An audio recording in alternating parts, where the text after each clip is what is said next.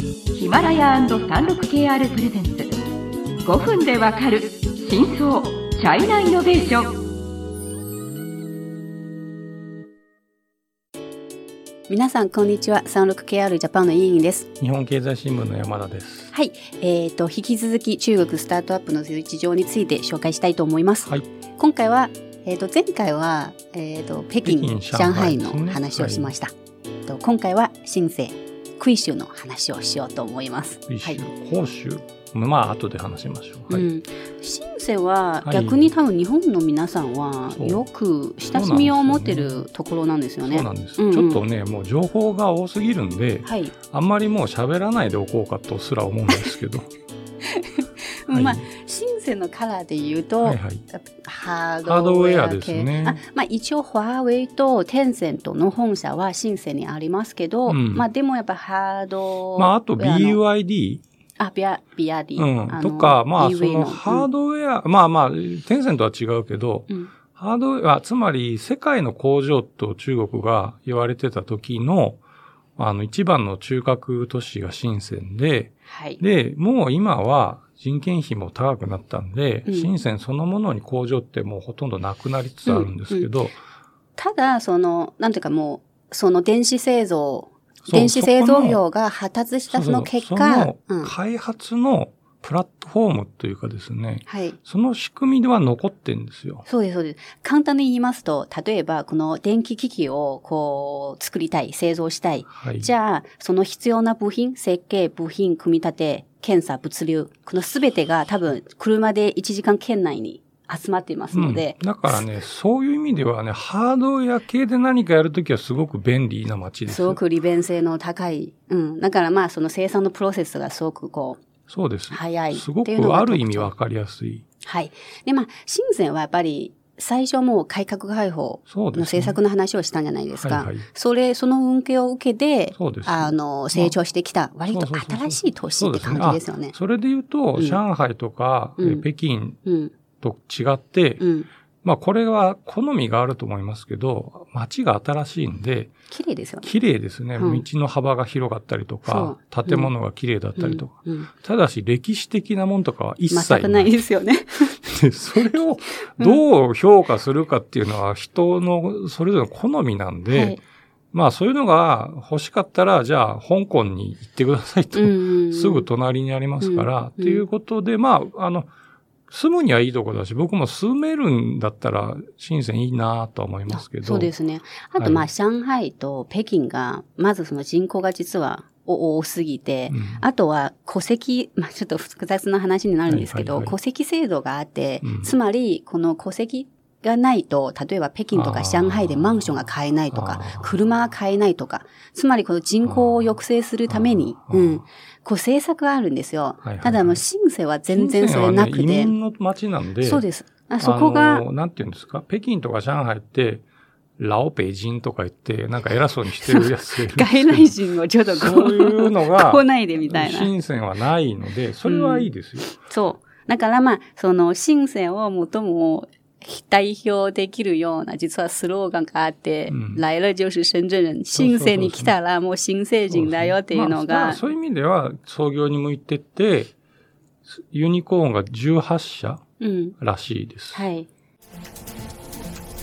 36KR ジャパンのサービスコネクトは最先端の中国のイノベーションやテクノロジー企業情報を提供しています中国での事業やパートナー企業の探索などヒントになる情報が満載まあ、その数は北京、上海より少ないんですけど、これはもう、えっ、と、この前にもお話しした通り、ハードウェアに偏っているので、はい。多分投資の回収っていう意味で言うと、あんまり効率が良くないから、ないですよね。18はい。社にとどまってますということだと思います。はい。で、それよりもうん、私は、あの、広州、えっと、クイの州うんという、その上海から、うんまあ大体2時間30分？え？新幹線でそんあ、な新幹線は1時間以内に行けますね。うん、そう、はいいけるいける。はいそこ、そこの、あの、あの、クイ州という街に注目をした方がいいと思うんです。クイシュって言ったら、まあ、まずアリババ、そうなんです。あでの、ハイテク、ハイテクっていうか最近のテクノロジーの流行で言うとアリババですよね。うん。まあ、でもまあ、多分私の感覚ですと、うんアリババ、クイシュ、なんかその日本のトヨタ、愛知、似てるような感じがします。つまり、そのアリババグループで支えるはいはいはいはい。街っていうイメージがえっと強いんですよね。ね、ちょっ多分違うのは、うん。トヨタと豊愛知県豊田市は、まあ、いわば城下町ですよね。うんで、つまりピラミッドがトヨタでできてるんですけど、うん。もちろんアリババのピラミッドもあるんですけど、アリババから出てって、アリババと関係ないことをやってる人がたくさんいるんですよ。取材に、あ、行った。去年の12月に行ったんですよ。はい中国経済のさまざまな業界や企業紹介最新のイノベーションやテクノロジーを徹底解説5分でわかる真相チャイナイノベーションこの番組の最新のエピソードはヒマラヤで配信中今すぐヒマラヤのアプリをダウンロードして要チェックで、もちろんみんなそのアリババの OB だったり、あと、えっと、一つ、石膏大学っていう非常に名門の大学がありますので、あとまあ、多分人数的に中国で多分一番、石膏大学ですか？うん、大きい、あ、そう。多い。多分、と、だから聖火北北京大の次ぐらい。の名門校があって、うん。その二つがあるので、あのね、非常に地味なんですけど、B2B のネットビジネスとかの、あの、まあ、いや、ちょっと、うん横文字で申し訳ないですけど、ソリューションっていうか、うんうん。例えば、えっと、越境 EC のうん。決済を、あの、あワンストップでや,、るうん。やる会社だとか、うんあるいは、その、この番組でもお話しした We ドクターっていう、えっと、遠隔医療の会社だとうんはいそう、そういうね、やや地味なんですけど、うんこれ実は役に立ってんじゃんみたいなことをやってる会社が多いです結ね。構たくさんあって、うん。それま、まさにちょっとククイシュのこう印象でつまり、このクイシュのこう地味よ。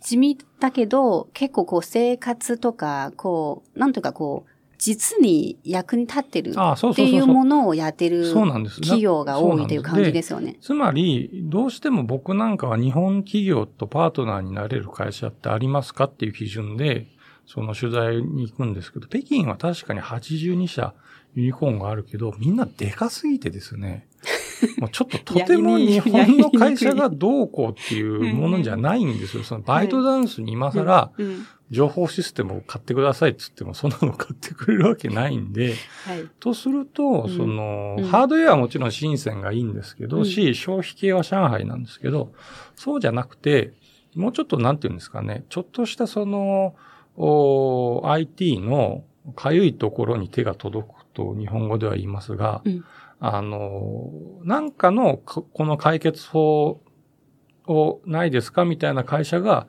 実は結構あることに気がつき、うん。もうちょっと日本企業は行った方がいい、調べに行った方がいいんじゃないかと感じましたよ。確かに。うん、まあ、あとその、単純に街の感じも、クイシュの方が、あまあねなんていうかね暮らしやすいというか。まあ、あの、あの、適度な大きさっていうんですか？適度な。ちょっと人口もそうですちょっし、と上海、まあ上海、北京とかでかすぎるんですよね。あとまあ文化都市っていう、なんだかまあね昔ね、江江南ってよく言うじゃないですか。うん、っていうような感じもあって、まあただまあ、その、クイシュの話になると、やっぱりアリババのそういうことを無視できないので。うん、ね、アリババのエクシステムでいろんなそのスタートアップ企業も出てきましたし、うんあとまあアリババのその技術で、実はクイシュが多分一番デジタル投資とかスマート投資とか、つまりそういう技術活用して、そう、その監、視カメラたくさんありました。あ、そうそう、あの、最近話題の俳句ビジョンもありますよ、はい反論に。あの、交通信号とか赤信号を無視したら、そ れ自分の顔が、そのテレビに出てくるんですよ、この街の。この人の名前とか。その街の、うんその信号のポールとか見るともうなんでスズメが止まってるのかと思うぐらいカメラがたくさん。多分あれ実験してんだと思うんですけど、うんうんうんうんはい。うんはい。えっ、と、時間になりましたので、また次回の番組を楽しみにしてください。